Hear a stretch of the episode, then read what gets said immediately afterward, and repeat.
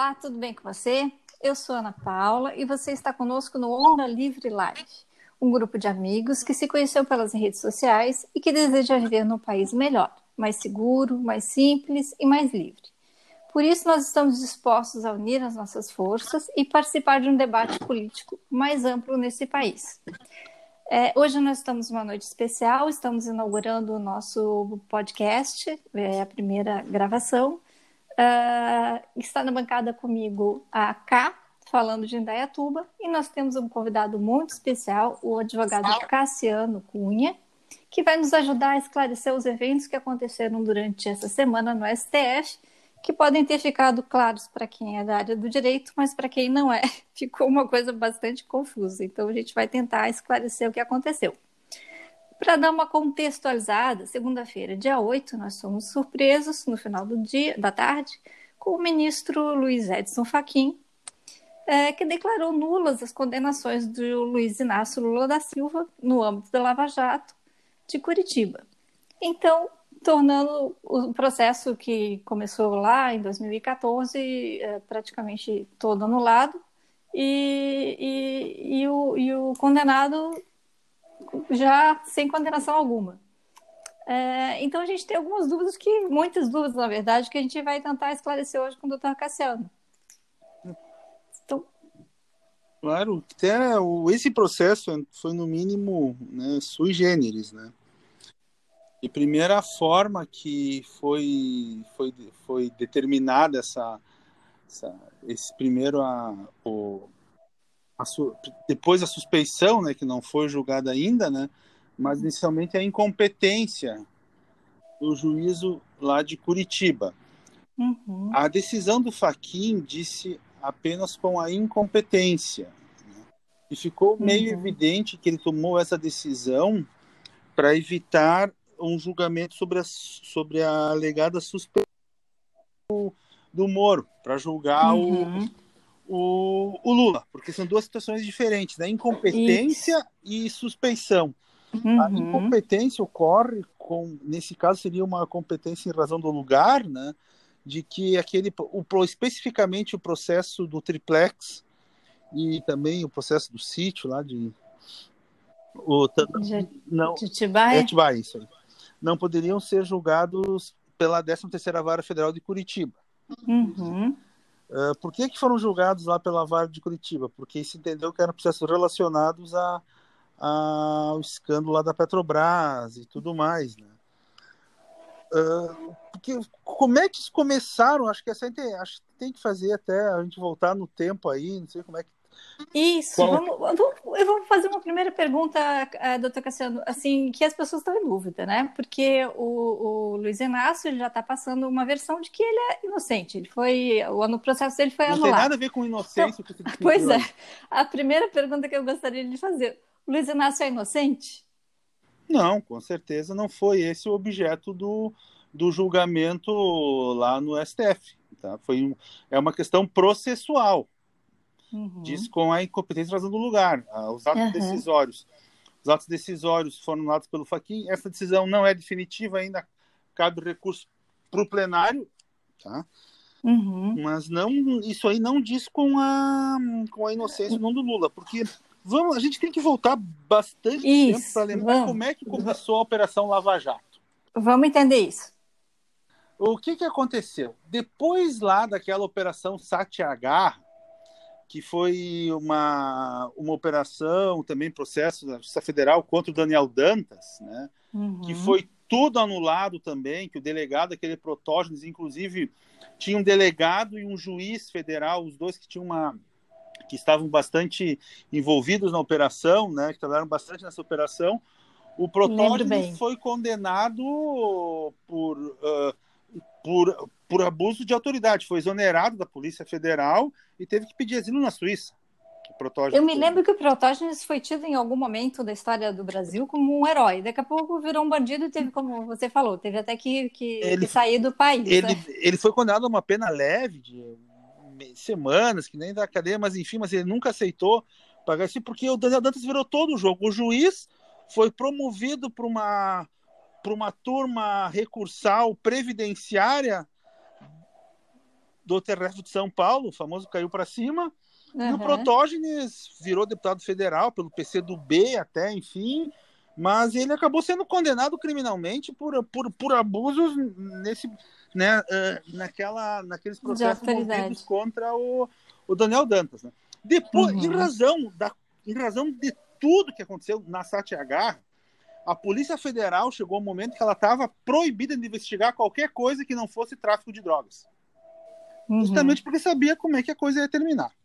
Pois certo. bem, aí houve, houve, um, houve uma apreensão de uma jamanta de cocaína lá, em, lá no Paraná. O federal uhum. prendeu.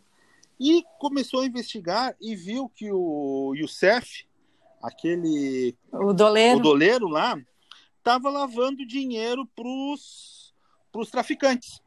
Uhum. E aí a polícia pôde voltar a investigar. E o CEF, que já era conhecido da polícia desde o caso do Banestado. Uhum. Foi outro que, que era o Banco do Estado do Paraná, que deu um. Foi um. Foi, digamos assim, um ensaio geral, assim, da, da Lava Jato foi a Operação Banestado. E o uhum. CEF era um velho conhecido, então, em razão disso, a Polícia Federal pôde investigar e o CEF em razão desse vínculo com, a, com o tráfico de drogas.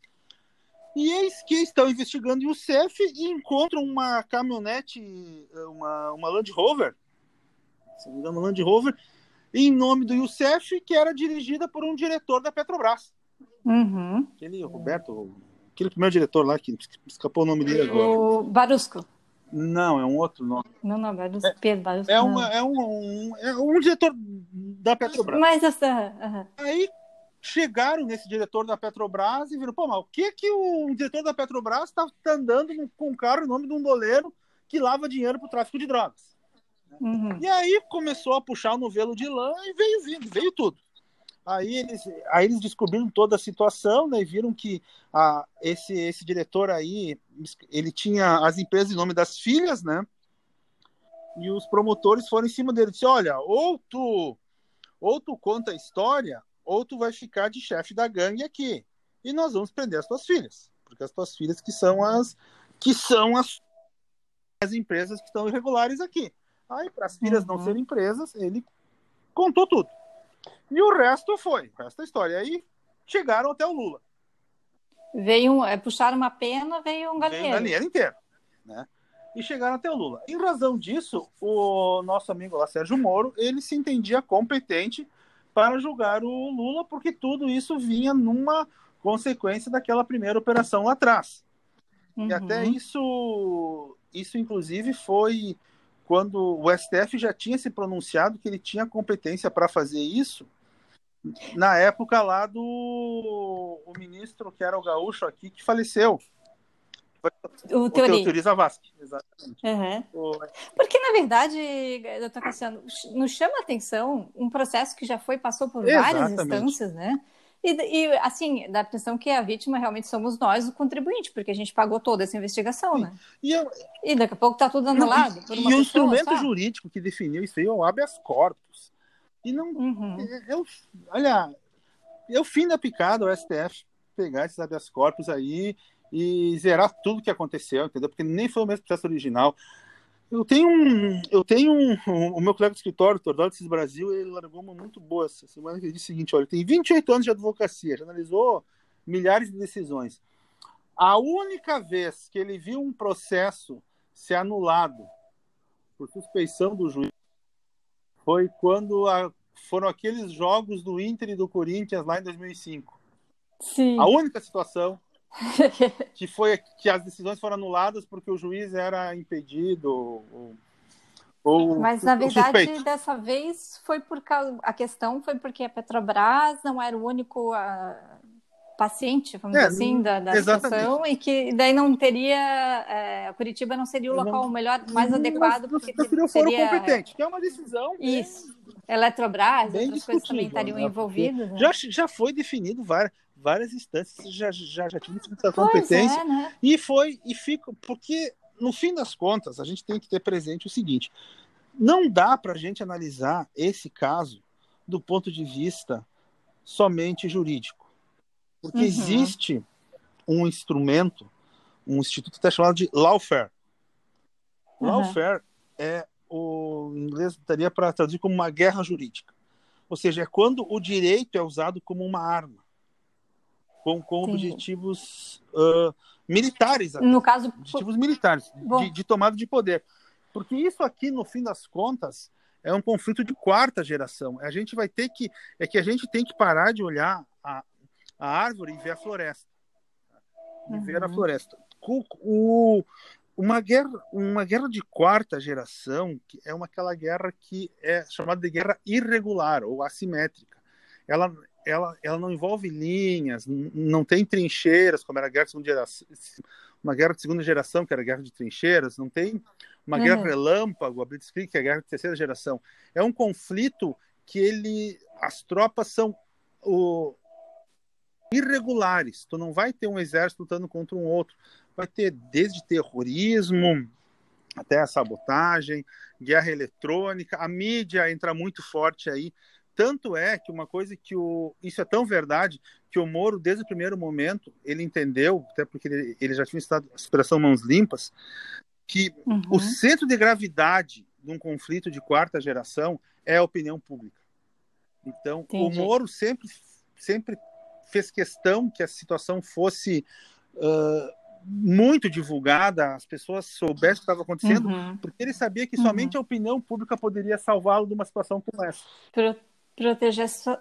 E, na verdade, então, é de cunho político essa decisão do Faquin. Exatamente, pode ser dito sim, porque, mas mais do que político, até porque o Faquin ele estava tentando impedir a suspeição do Moro, na verdade. Pois é, parece que deu meio errado essa. Por enquanto, eu entendi não. que o Faquin, que sempre foi lavajatista, entre aspas, é, de repente tomou uma decisão que a gente ficou, ué, porque como o que assim? aconteceu? O, o Faquin, ele é o relator. O Faquin entrou nessa turma no, no lugar do Teori Zavascki, que tinha falecido. Sim. Uhum. Ele já entrou, fizeram um, a, a Carmen Lúcia lá também já deu um jeito de fazer o Faquin entrar nessa turma. Então essa turma tem uhum. cinco componentes. Porque o plenário tem 11, mas, tá, mas a turma tem cinco que tá jogando. Essa é a, é a segunda turma, que é a, a, a famosa é, que está julgando turma, os né? processos. Tem cinco, tem cinco, tem cinco magistrados, cinco ministros lá, que é o Faquinha, Carmen Lúcia, o Gilmar Mendes, Gilmar Mendes o, o Lewandowski, Lewandowski, e o Cássio com K. E no, Cássio. O Cássio com uhum. K lá, o Cássio Nunes, esse novo, Sim. que foi indicado uhum. pelo Bolsonaro, né? mas que é, é o Toffoli do Bolsonaro. Exatamente. Resumindo. Né? Então, o, no, uh, o que aconteceu com o Moro foi que ele caiu em desgraça no governo Bolsonaro. Exatamente. E então, nesse momento, o, porque, quando, quando o Moro perdeu o apoio do Gilmar Mendes? Quando a revelia do Moro, diga-se de passagem, o, o PSDB começou a ser investigado. Sim. Aí... A revelia. Sim, é. aí a Gilmar Mendes que foi colocado lá pelo PSDB, Exatamente. né? Aí... Ainda é uma peça, uma, uma relíquia do, do STF. A verdade é que enquanto a Lava Jato só, só incomodava o PT, o Gilmar Mendes estava lá da Lava Jato. Estava tudo ok. Quando né? a Lava é. Jato começou a Ai, Chegou no Serra, no, no Alckmin. E vamos combinar que Exatamente. o PSDB é o PT de gravata? Exatamente. O, o Gilmar Mendes começou a ter decisões contrárias à Lava Jato também. Né? Uhum. E virou um antagonista ferrenho do Moro, tanto é que ele deu Exatamente. entrevista para a Rádio Gaúcha, assim, que ele, de, depois daquela entrevista, para mim, ele não tinha a menor condição é, de, pro... de avaliar nada. O problema do, do Gilmar Mendes é que ele é um gênio do mal. Dentro da área jurídica, ele, é ele é muito é bom. bom. Ele conhece. Ele sabe se embasar? Sabe o que ele decide ele conhece bem, ele tem livros muito bons de, de direito constitucional e tal, só que ele é o gênio do mal. Simplesmente isso. Uhum. Entendeu? A capacidade que ele tem, ele usa tudo para o interesse pessoal dele, né? É uma coisa que Sim. chega a ser triste, saber. Uh, eu trabalhei dois anos com o Paulo Brossard, tá? Depois que eu me formei, uhum, tive o prazer bacana. de trabalhar com o Dr. Paulo Brossard aqui em Porto Alegre, tá? Entre 2000 e 2002. Né? E uma vez até eu perguntei para ele, doutor Paulo, me diga uma coisa, como é que funciona quando tá lá, porque o, o ministro é indicado por um, por, pelo, pelo presidente, né? E o presidente uhum. ele pinça um e joga lá, como E, na verdade, doutor Cassiano, é, isso eu sei que funciona muito bem nos Estados Unidos, mas aqui no Brasil eu acho bem questionável, porque parece que ele fica devendo favor para sempre para o é, partido, para o presidente. Tá. Eu perguntei né? Paulo Brossari, o doutor Paulo, ele me falou o seguinte, olha, Cassiano, os presidentes passam, os ministros do STF ficam.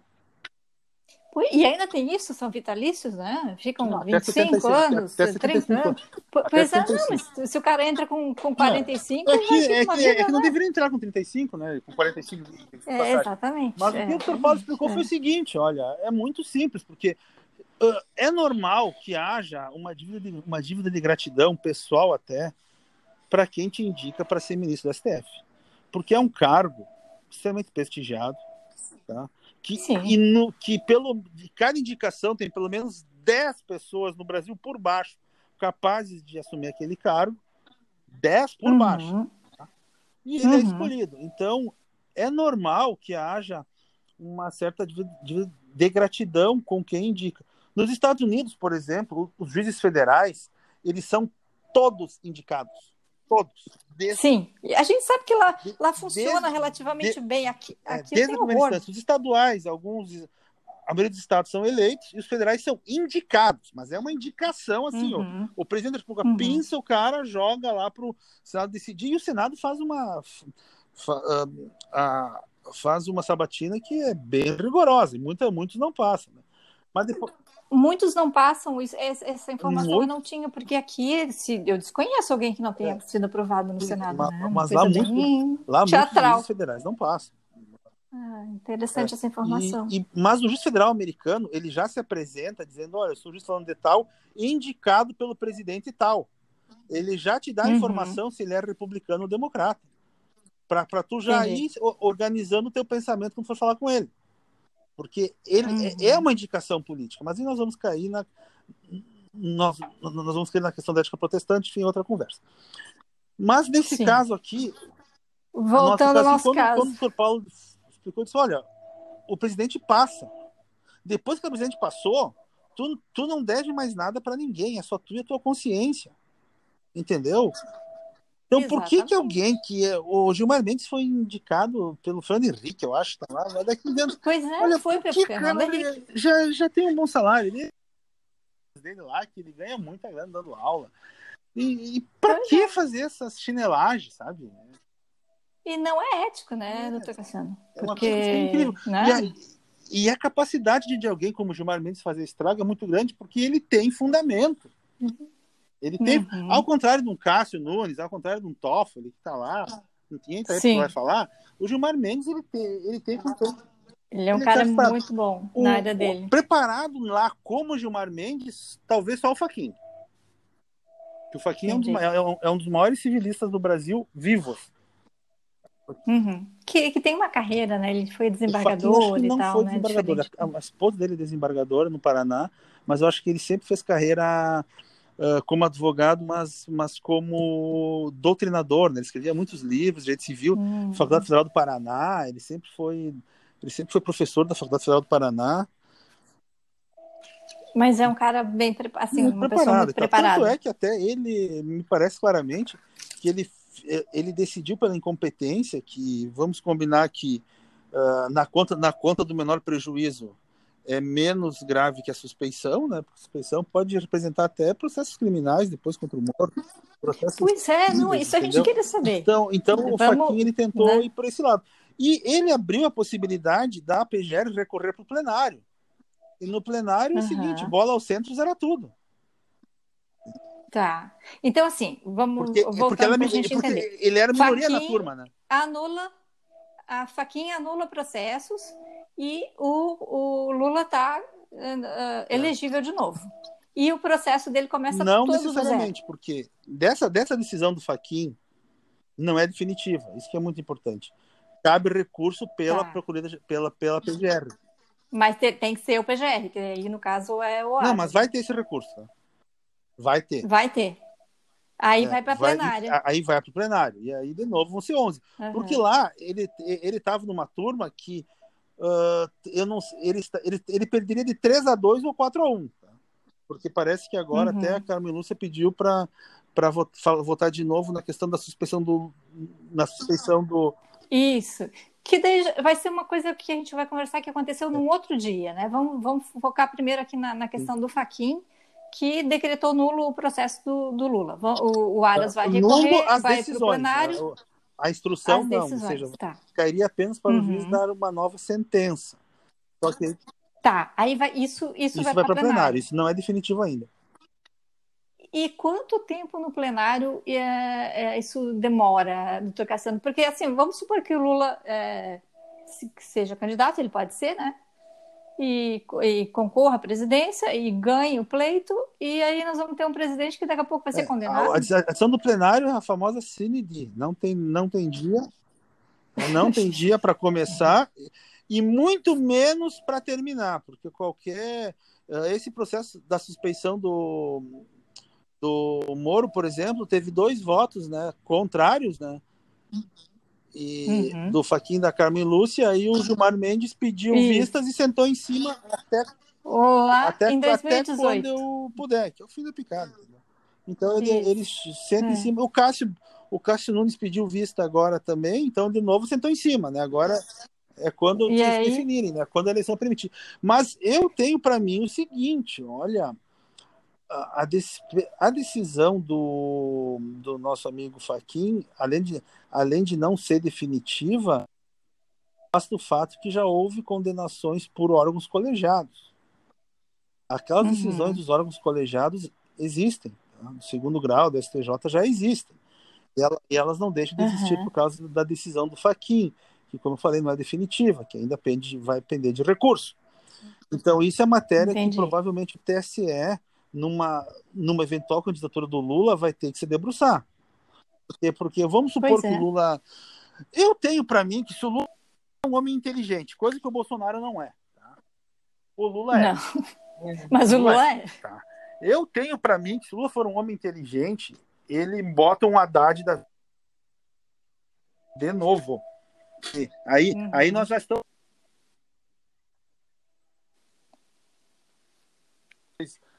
jurídica, não é mais lawfare, nada, é, é política. Eu tenho para mim que o Lula, por ser um homem muito inteligente, ele não Pode vai ser, ser candidato. Né? Nem vice. Tenho nem, nem candidato é um, de forma alguma. Meu. Seria só o, a mente por nem, trás é, do... Nem, uh, nem um falso nove como uhum. foi a Manuela, né? Então vai ser, acho que ele nem vai. Então, nem vai, né? Então, mas fala cá.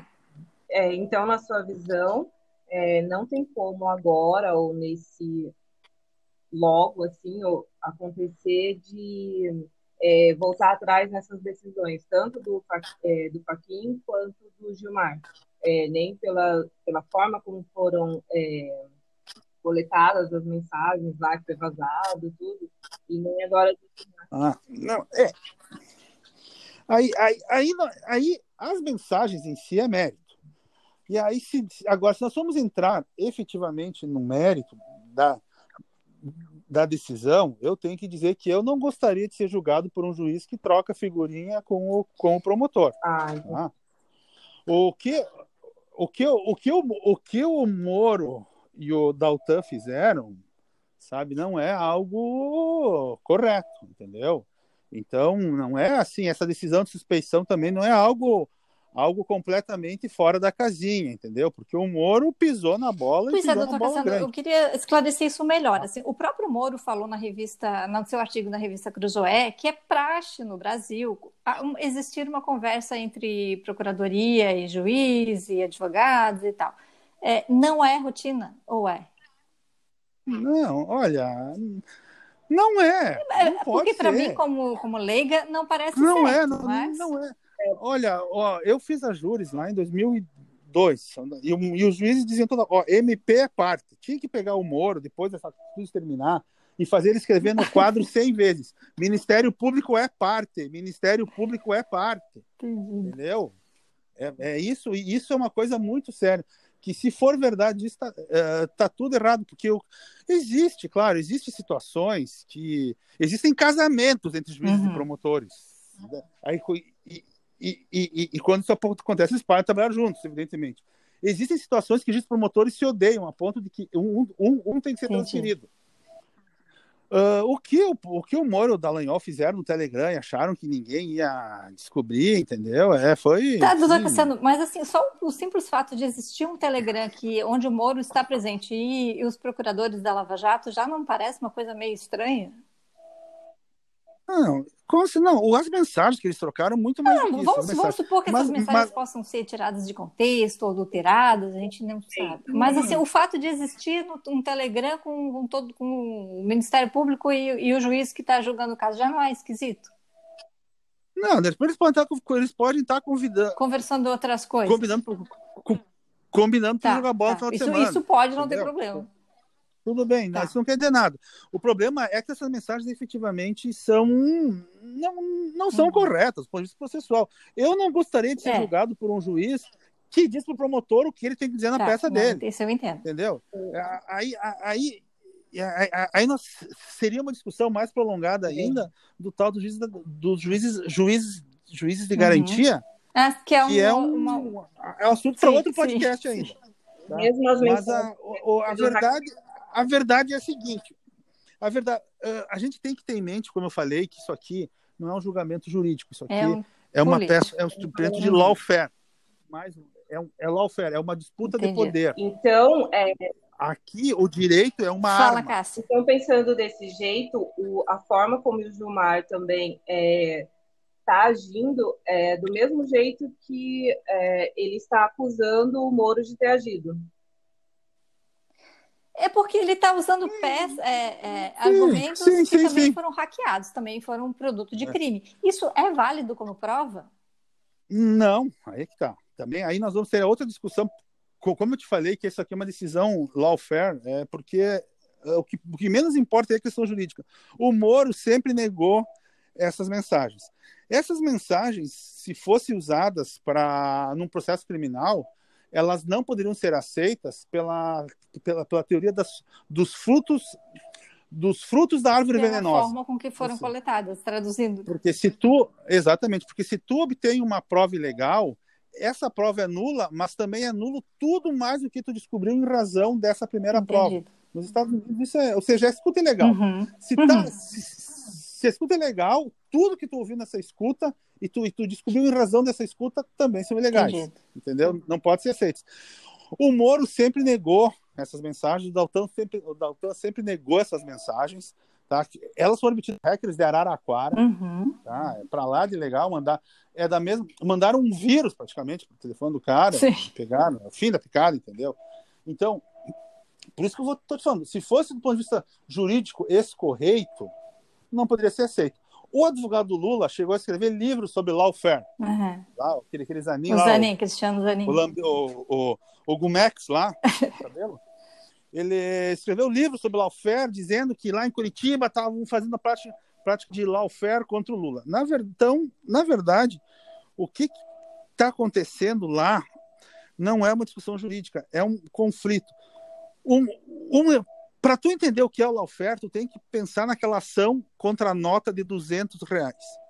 Por que cargas d'água um partido político lá da oposição vai entrar com uma ação para questionar uma nota de 200 reais? Uhum. Qual que é o objetivo? O objetivo é fazer o governo gastar tempo, dinheiro, gente para se defender disso. Entendido. É, é, é forçar o inimigo a gastar os seus recursos. Então, eles vão usar todas as medidas possíveis para desgastar o inimigo. Então, uhum. aqui nós temos um conflito de lawfare. Então, e eu, por ser gaúcho, eu posso dizer com tranquilidade que a gente tem que tomar lado nisso. Uhum. Tu, simplesmente tu tem que tomar um lado. Ou é tu tá do lado do Gilmar Mendes, ou tá do lado do Moro. Entendi. Eu tô do lado do Moro. Uhum. Ponto. Porque quem disser que vai discutir o caso do ponto de vista jurídico e tal, ou tá em cima do muro ou tá mentindo. Porque tu não consegue analisar essa. Porque, primeira coisa, tu vai entrar com habeas corpus no Supremo Tribunal Federal e a partir dessa ação, o habeas corpus, que é uma ação, o remédio heróico, o RIT, que é para que é para tirar alguém da cadeia que está injustamente preso, enfim, tu uhum. vai usar para discutir as mensagens do Telegram lá do é o fim da picada, entendeu? Do ponto de vista jurídico, é uma coisa muito, muito não, fora e depois, da. E depois para nós aqui, é que aquilo não é o nosso, não é o nosso mundo, não é o chão do fórum. Uhum. Não é onde os, os clientes do Cassiano vão ter os seus processos, não é onde a gente vai ter os processos conhecidos. Se nós entrarmos com um processo lá no Supremo, não vai ser nem conhecido, entendeu? Entendi. Tem processo de três, quatro anos lá e as, as, as decisões lá precisam nem sair em duas horas. Que excelente advogado, sabe? Qualquer é, é, é um escárnio contra, contra a própria classe, entendeu? Porque, pô, porque, uhum. as, porque as petições dele são analisadas em duas horas e as nossas em dois anos? Sim. Sabe? É, é o fim da picada. Mas então, assim, nós temos uma situação em que temos o juiz Moro, numa situação que talvez possa ser dúbia, mas também temos um monte de condenados, cheio de provas e tal, é, que realmente fizeram horrores para o país, roubaram muito, isso está provado, está tá provado, né? vastamente provado, né? É, então, assim, se houve deslizes de ambas as partes, eu acho que muito mais do, do lado dos condenados Com da Lava Jato, né? E, Mas, e, e, o que está acontecendo no país é que estão virando o, o, jogo, assim, é, os, os, os, os, juízes, os procuradores da Lava Jato é que estão sendo os, bandidos da história. Como aconteceu é. na Itália, né, na, na, na, na, Operação Mãos Limpas, né? Foi acho, é, acho, que a Cássia quer falar, mas a Mãos Limpas evoluiu para aí também, né? Fala, Cássia. Não, pode continuar. É, eu acho que o Moro até aceitou esse, esse ser ministro né, da Justiça e Segurança Pública é, uma tentativa de não deixar virar a Lava Jato o, o mãos limpas, né? Assim, o que ali. Não sei, eu acho que o Moro aí foi uma grande burrada que ele fez mesmo. Acho que ele acreditou no Bolsonaro, tipo eu acreditei também. É, é. Eu acho que alguma. Acho que ele não ouviu a mulher dele. Não eu não votei no Bolsonaro mas, assim, no momento que o, que o Moro aceitou esse cargo, eu assim, bom, quem sabe alguma esperança a gente tem, é. né? De, de... É, eu, eu, eu, acho que o Moro pensou a mesma coisa. É, eu tenho, porque, porque o Bolsonaro tinha esse discurso, né? E vamos combinar já, o Moro com, com o COAF na mão, meu Deus, o país vai, vai o país vai, Isso. vai ser é. limpo. Vai atrás do dinheiro, ele ia ter o dinheiro que, na mão. Primeira vítima do COAF, quem foi? O Flávio Bolsonaro. Exatamente, verdade. verdade. E aí tiraram do Moro o COAF.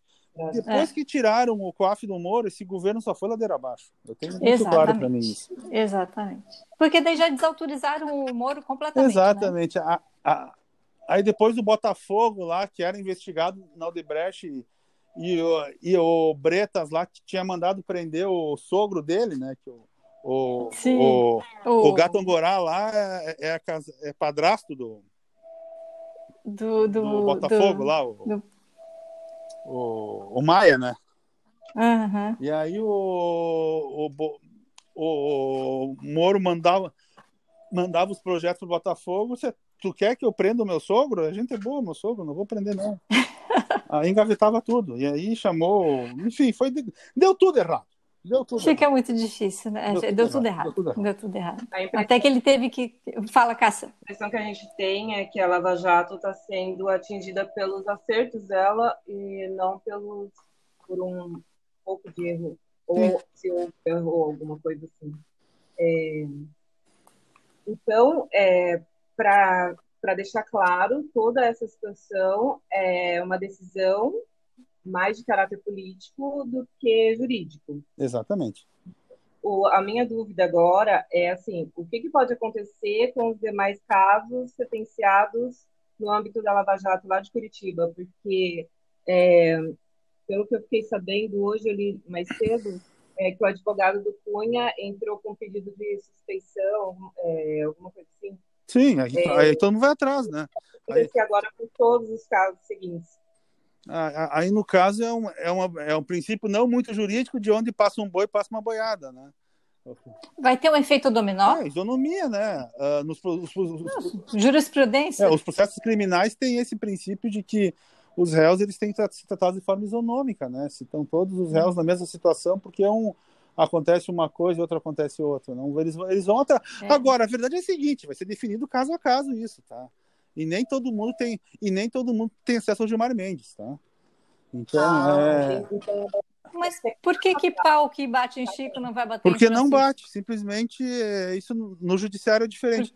Primeiro porque, porque vão ser juízes diferentes, são advogados diferentes, são situações diferentes e, e esse não e não é e, a, e, a, e, o, e o resultado é aquela história. Eu entrei com uma ação contra o governo do estado pedindo X e levei.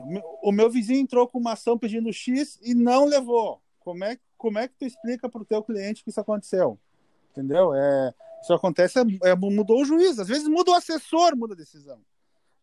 É estranho isso para é, nós, né? Nós Porque é a gente está acostumado com, agora... com, coisas mais assim, mais, mais é, embasadas em evidência, né? É, mas é, é, que aí nós temos um outro problema, que é o seguinte, ó, a gente tem que ter muito claro uma coisa. Isso vale para qualquer situação. O juiz, ele primeiro decide e depois ele fundamenta. Se engana, Entendi. se engana quem pensa que o juiz ele te, é uma que a sentença é produto de, uma, de, um, de um silogismo de premissa maior, premissa menor e conclusão. Não é verdade. Uhum. O juiz ele primeiro tal, quem vai ganhar isso aqui? Agora eu vou dizer por quê. Entendi. Depois ele, e isso é uma coisa que eles falam até nos cursos, nas aulas, porque é, que na verdade é como qualquer pessoa tem as suas decisões. Tu primeiro, ah, eu quero fazer tal coisa, ah, eu quero fazer por isso. A única situação que tu não precisa justificar a decisão é no júri, no tribunal do júri, que são uhum. que é o povo que, que diz sim ou não conforme a, a, a, a, a convicção pessoal dele e aqui no Brasil quem, quem conseguir quatro votos ganha. É, como eu trabalho na área de neurociência, a gente fala muito nisso, né? Que primeiro a pessoa toma uma decisão, depois ela, ela bota um arrazoado em Sim. cima daquilo. É, mas eu achava que, que assim, o, a gente ficava um pouco mais protegido quando chegava na mão do juiz, por, porque tinha determinadas normas que o juiz tinha que cumprir e tal, que a coisa não ficava tão à vontade da, do, do, do da, da, das emoções, ou sei lá, do, do, da, desse, né? que coisa, assim, a gente fica. dá uma insegurança jurídica. É, né? é a verdade, a segurança jurídica deveria ser buscada, mas é que o que, é que acontece? É que na grande maioria dos casos, o juiz não está preocupado com o resultado do processo. Aí, o grande fundamento da a segurança jurídica, no caso, essa situação, a grande garantia das partes é, é, é a estranheidade do juiz. O juiz é um estranho às partes, é estranho ao processo, o juiz só vai saber do que está acontecendo quando for dar a sentença, e ele vai ser, ele vai ser convencido pelo que está no processo. Para ele, uhum. essa é até a razão de ser do juiz ser tão bem remunerado, porque olha, eu não estou nem aí quem vai ficar com esse carro, não estou nem aí quem vai ficar com essa casa, eu tô, eu um dos dois vai levar e pronto. Não interessa quem. Entendi. Entendeu?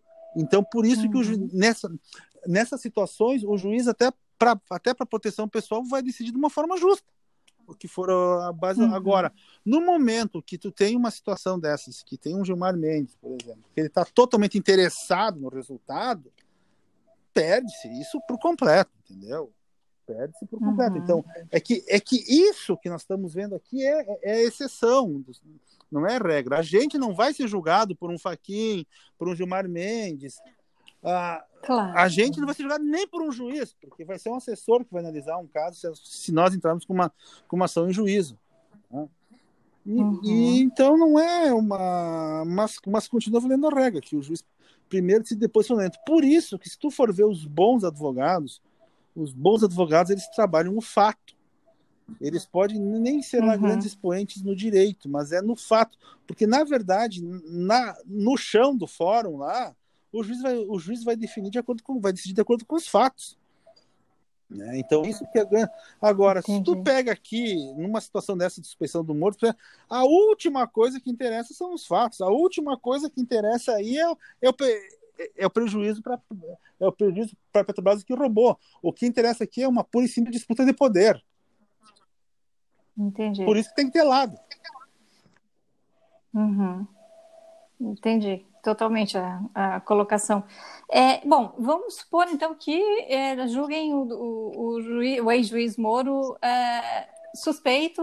O que, que, pode acontecer com ele? Qual é a punição Olha, que ele pode vir uma, a sofrer? Uma ação civil e até mesmo uma, uma ação criminal. Aí teríamos que ver a criatividade dos, criatividade dos envolvidos, né? Eu tenho para mim que uma, uma condenação criminal com base naquelas mensagens não não sobreviveria à, à impugnação da, do fruto, da, do, fruto, do, do, do da... fruto da árvore venenosa. Né? Acho que isso não. Aquela, uhum. Aquelas mensagens jamais poderiam instruir um processo criminal, até onde eu sei. Né? E aí o espírito de corpo também vai, vai, vai proteger, né? porque o juiz, enfim, ele foi julgado por um juiz. Né? Uh, mas o civil é diferente. Mas eu acho que aí a ideia não será é, é, tentar tirar todo o poder é, de, influ, de, influência, de, de todo, toda a construção que foi feita em cima do, nome, sim, do, nome sim, do sim, juiz Moro. Com certeza. Não, isso, isso, isso já é aconteceu no momento que as mensagens saíram, né? Exatamente. Mas aí foi, foi o, um pessoal de, de esquerda que fez isso, né? Agora a gente está vendo gente é. de todo lado, até eu nem sei, se, eu direita, nem sei se aquele cara de Araraquara não é, né? de esquerda ou de direita. Ele procurou a Manuela porque indicar, porque acho que indicaram para ele, enfim. Mas ela, mas não sei se ele era, posso dizer de esquerda. Ele é um hacker, assim. Ele é um, ele é um picareta que rouba senha. Sim. Sim. Mas é, é, vendeu, então, enfim, fez então, o que lá... Tem para mim que aquilo jamais vou poder servir de prova para qualquer coisa mesmo para suspensão. Por uhum. isso que eu uhum. digo que o juiz ele escolheu condenar, entendeu? Ele escolheu. Pois é. Pois é. Não, e, e, e o Gilmar Mendes, no, no, voto dele na, na terça-feira, ele é, citou vários e vários e vários textos, né? Do, das mensagens hackeadas, que, como a gente estava conversando, isso não, não deveria tô, ser eu, realmente, prova, nessa história, A única como... preocupação que eu tenho, sim, se é a própria preocupação, é a história que a Carmen Lúcia pediu para votar de novo. Ah, pois é. Porque lá em 2018, quando o é. Gilmar. Mendes é, colocou o assunto em pauta, ela votou favorável ao Moro, né? É. A não suspeição. É. Agora ela pediu diz que os fatos são gravíssimos, é. apareceu as mensagens hackeadas, enfim, tal, houve um fato novo. E ela disse isso é gravíssimo. E é, daí, aí, ainda, aí, vamos né? combinar que se for uma decisão de 4 a 1 pela suspeição, aí a coisa fica um pouco pior. Pois é. E deixa eu perguntar uma coisa, doutor Cassiano. Quando o, o, o, Mar... o Nunes Marques ele pediu vista, é, não, é, não deveria ter parado ali o julgamento? Porque não, daí o isso, isso, isso às de, vezes acontece. Eu já votando. vi o juiz até dar o voto e sair da sala para não ouvir os outros, os outros julgamentos e tal. É aquela história, né? São 125 desembargadores aqui no Tribunal de Rio Grande do Sul. Se engana quem pensa que são 125 amigos. Eles não são. Uhum. Então, às Entendo. vezes, não, diz, não, eu nem quero te ouvir aí, eu não vou esperar, vou votar já. Normalmente o juiz espera porque ah, eu não sei o que está acontecendo. O relator vota e eles acompanham, né? Uh, uhum. Pedidos de vista acontecem, às vezes depois Explica para nós direitinho o que, que é pedido de vista, porque algumas pessoas podem não, é, não o não processo claro. uh, inicialmente tá, era um processo físico, agora são eletrônicos, mas enfim é um processo só, era um volume de papel que o juiz julgava, entrava com recurso, subia para o tribunal e ia ser julgado por uma turma composta por três desembargadores, certo? Desses três, tinha um uhum. relator, uhum. que ele era, que ele era encarregado, encarregado uhum. de olhar o processo e, e, relatar e dar o voto. Ele, quando, quando uhum. chegava no julgamento, de regra, tinha um relator, tinha um revisor, mas de regra só o relator tinha olhado o processo, né? Então, uh, ele dava o voto e, de, como tinha lá aqueles dois mil processos para julgar, tá, os outros acompanhavam, entendeu? Mas, de repente, por algum motivo, ou um, uhum. um advogado fez uma sustentação oral, ou, ou outro desembargador olhou, ou, ou, ouviu alguma coisa, não, não é isso, isso está estranho, eu quero olhar esse processo também. Por isso, pedido de vistas, não, para aí que eu vou querer ver essa é. papelada toda.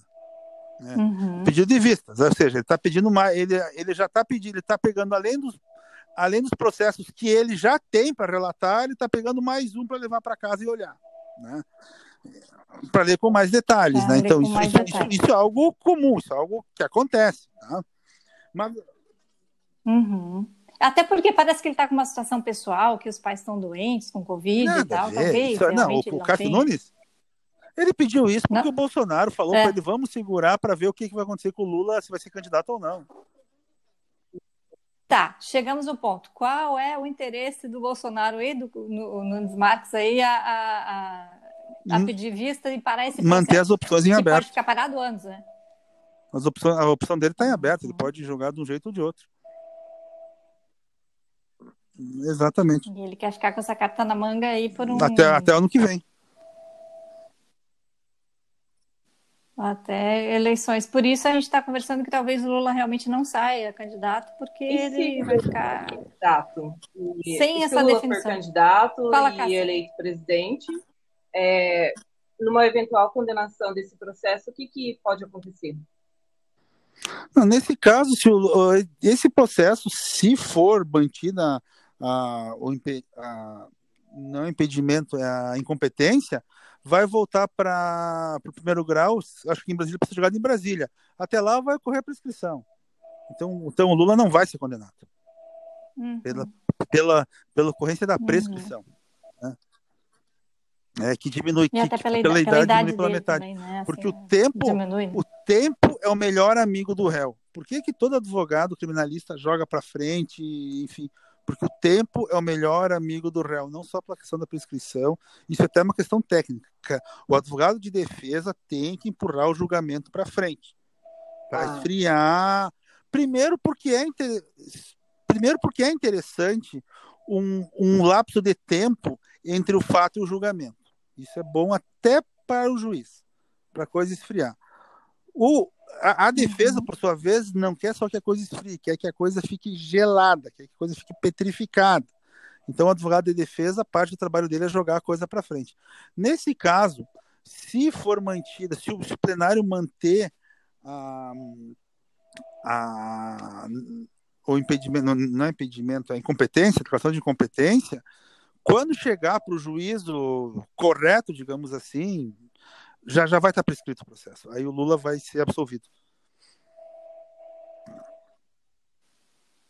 Então, teoricamente, não teria grande, hum, grande problema dele salvo, se candidatar. Né? Penso eu o seguinte: ah, aí é um, um raciocínio meu que ocorreu, enfim, que isso é uma questão que o TSE teria que decidir em uma, uma impugnação da candidatura do Lula.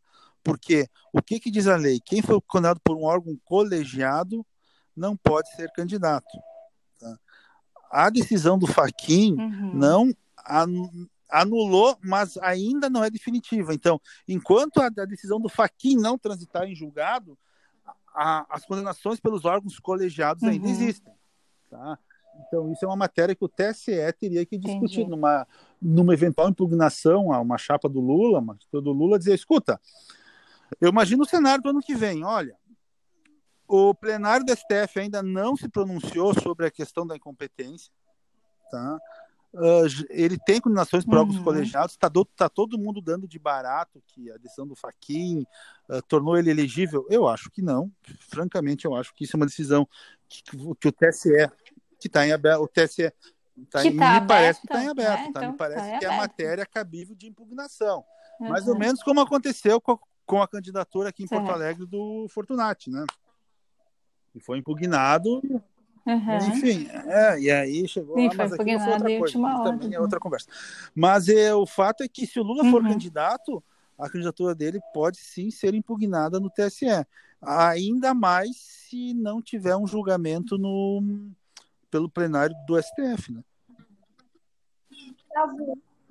Uhum. Então, para resumir, tanto a parte do Faquin é, ter anulado, entre aspas, as, as condenações do Lula está em suspenso, né? É, cabe, cabe, um recurso, no caso. Tem, cabe muito pois. recurso ainda. Cabe um recurso. E tanto a questão da suspeição do Moro também está em aberto, porque o Nunes Marques pediu vista e aquilo é, e também, também, pode e acontecer também pode ou não acontecer, né? E quando também não se sabe. Ou não. Certo. Então eles Exatamente. estão com muitas cartas na manga, Não, né? É, sim. A questão é que foi um, um, habeas corpus, né? E aí também tem algumas decisões. Quando dão um habeas corpus, pode ter recurso, aí tá me ocorrendo isso agora. Mas são muitas situações, entendeu? Eu sei que a, eu sei que a decisão do Faquinha ainda pode ser recorrida para o plenário. E vamos combinar que eu acho que é isso que ele quis, entendeu? Eu acho que ele deu essa decisão. Uh, tipo, mal comparando, mais ou menos como o Loki, que é bandido no filme inteiro e no final vira mocinho. Ele mais ou menos está fazendo isso. Ele tá, parece que ele uhum. dá uma decisão ruim, mas ele tentou fazer isso para evitar o junto suspensão. Tanto é que no dia seguinte o Gilmar Mendes colocou em pauta, né? Pois que a gente achou que essa suspeição não ia mais ser julgada, porque ela, não, é, a meu ver, como foi, lei, foi não caberia mais. Fez né? o, processo não existe mais, foi anulado. O Gilmar Mendes colocou, foi aquela máxima pérola lá dele de que é o, é o cachorro que abana o rabo e não o rabo que abana o cachorro. A gente pode dizer a mesma coisa para ele. Ignorou, né? É, não, é fim pois da é. picada. É. Não, por, por, isso que eu digo, não, não dá para querer analisar esse caso do ponto de vista jurídico. Nós temos que ter em mente o conceito de lawfare, que isso é uma guerra, é uma guerra pelo poder. Uhum. Então isso, é... e aqui, isso aqui é apenas mais um instrumento desse conflito. Moro. É... Fala, Cássia vindo ser é, candidato à presidência. A gente não sabe se ele quer, se ele não quer, mas é, é um grande ponto esse para estar tá correndo tudo isso nesse momento agora. O que você acha? Olha, eu acho que a, a melhor forma do, do Moro evitar ter que pedir asilo na Suíça é virar presidente da República. Porque, é... Que coisa, né? E, e, ainda tem muita coisa digamos, no caminho que pode. Digamos que ele está entre a presidência. Ele, ele, está virar... entre, ele está entre, digamos, entre dois amores, a presidência e o presídio. Então. E ele está protegido, doutor Cassiano, pelo povo, né? Porque sim, assim, sim, existem não, muitos entraves jurídicos para ele não. Eu estou dizendo não, não, é, mas eu acho que é bem importante que fique claro isso para nós, né? Porque assim é, tem muitos entraves jurídicos que poderiam atrapalhar essa candidatura possível. Eu acho que não, candidatura do, nenhum. A do suspeição dele não impede que seja que ele seja candidato, não tem nada. Uh, e a, a suspeição é um instituto de direito processual. É uma discussão processual aqui, tanto é que não, daí. Mas aí, pode vir a ser criminal. Se a suspeição foi né? motivada ser... por um por uma atuação criminosa, sim, mas não me parece que aí uma situação situação de crime, fora as mensagens, enfim, aí, aí os penalistas teriam que trabalhar bastante em cima. Mas não há, mas a suspeição é um instituto uhum. processual ah, de processo, tanto civil quanto criminal, tá? É, é, o juiz ele é suspeito quando, por amizade, inimizade, peita, suborno. Se fosse um suborno, aí era outra situação, né? Era um crime mesmo, né? mas é, me parece que essa situação uhum, aí ele foi uhum. suspeito porque ele demonstrou uma ânsia de condenar o Lula, digamos assim, como todo o Brasil tinha, né? E essa questão de trocar figurinhas uhum. com acusação, uhum. como, é a mesma coisa que eu entrou com uma que eu que eu tô cobrando um devedor e o juiz e o devedor estão combinando como é que eles vão fazer para não me pagar, entendeu? É, eu ou, ou, ou outra situação, eu, eu, eu tô cobrando de um cara uhum e, e o juiz me diz, olha, para tu receber mesmo, fazer tal coisa, mas não diz que eu te falei. Entendeu? Ou seja, não dá, né? É, é a mesma situação aí do. Porque, ah, volto a insistir, Ministério Público é parte. Né? Ministério Público é parte. Uhum. É, deveriam. A gente tem um problema muito sério no Brasil aqui que o Ministério Público na sala de audiência fica lá do juiz. É bem uma coisa portuguesa, né? Mas ele tinha que ficar do lado do, do réu lá embaixo, que é parte. A gente tem que ter, por isso que eu digo, o Moro tinha uhum. que pegar então tá, nós, nós vamos te liberar dessa, mas tu escreve 100 vezes no caderninho agora. Ministério Público é parte, o Ministério Público é parte. é. Não esquece.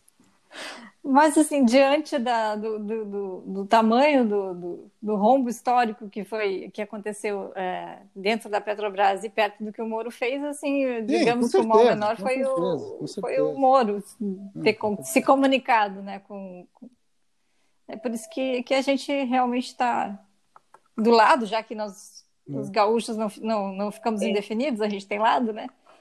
Esse, é, Fala, é, Cássia. Escândalo que teve das condenações tal, é, da Lava Jato, tudo. Foi o maior escândalo do planeta. É, agora, isso que está acontecendo é o maior escândalo judicial do planeta? Vai ser? Olha, perto do.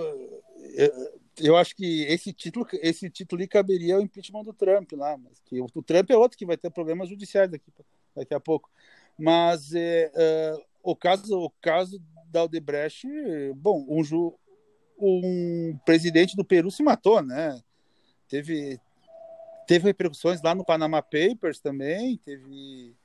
É, era, era, era, algo, é, era uma multinacional brasileira. É, né? Vários países envolvidos. Era uma situação porque é muita grana. Exatamente. Assim, bilhões de dólares, né? Entendeu? Era uma situação que bilhões, era, né? Bilhões. Era só aqui no Brasil mesmo. Só, só, só quem entende a tradição portuguesa no Brasil para poder entender como é que botaram tanto dinheiro na mão dessas empresas, né? Porque o que, que acontecia basicamente? A, a propina era 18% e o preço aumentava 100%. Nossa. Tinha era até valor assim da percentagem da propina, né? Os partidos políticos, né? Aí, aí quando cortaram a verba da Petrobras, é. o que é. eles fizeram? Fizeram o então tá, vamos pegar o, vamos pegar o dinheiro direto do governo, do fundo partidário, né? Vamos acabar com os intermediários, fizeram o fundo partidário. Uhum. É. Então é uma coisa que a gente é surreal, a gente não pode pensar muito para não pirar, né? É verdade, a gente se sente muito de mãos amarradas enquanto povo, entendeu? né? Assim, Por isso que o mais porque... importante é pagar pouco imposto. A única coisa que interessa aí é pagar pouco imposto. Porque tudo que tu entregar para o governo vai ser perdido. Starve the beast. É complicado. Claro. Mas a gente está aqui tentando fazer a nossa parte, né, doutor Cassiano, assim, tentando esclarecer um pouco aí o, o, pessoal que, que nos acompanha e tal, e tirar um pouco de dúvidas, porque realmente é um caso tão complexo, assim, que, que ficam mais dúvidas do que respostas. Mas a gente agradece imensamente a sua participação, né, é, especialmente porque é, um, é, é, é o nosso primeiro podcast, então é, é, é muito especial para nós e, e agradece imensamente a sua participação aí, o, nosso, o seu apoio no, nesse, nesse, nessa no, nossa nova iniciativa. E já fica agora, desde já, o convite para é, novas, é, novos podcasts, lives, para a gente continuar conversando sobre o assunto e Eu falar sobre outras questões jurídicas. Aí, a gente agradece imensamente. Prazer falar com vocês. Obrigada, doutor. Obrigada, doutor Cássia... Foi um prazer enorme estar aqui com vocês é, com você hoje. Então tá, gente. Esse foi o primeiro podcast do Onda Livre Live. É, espero que vocês tenham gostado. Vamos ter podcasts novos todas as sextas-feiras com o nome Sextou. É, semana que vem, novos assuntos, novos casos, novas é, é, novos esclarecimentos. fiquei também Abraço a pergunta: a quando que a nossa sociedade vai amadurecer para escolher melhor representantes e ah, é evitar é, esses casos? Né? Muito bem colocado. Então, abraço noite, a todos abraço. e até uma própria, próxima oportunidade.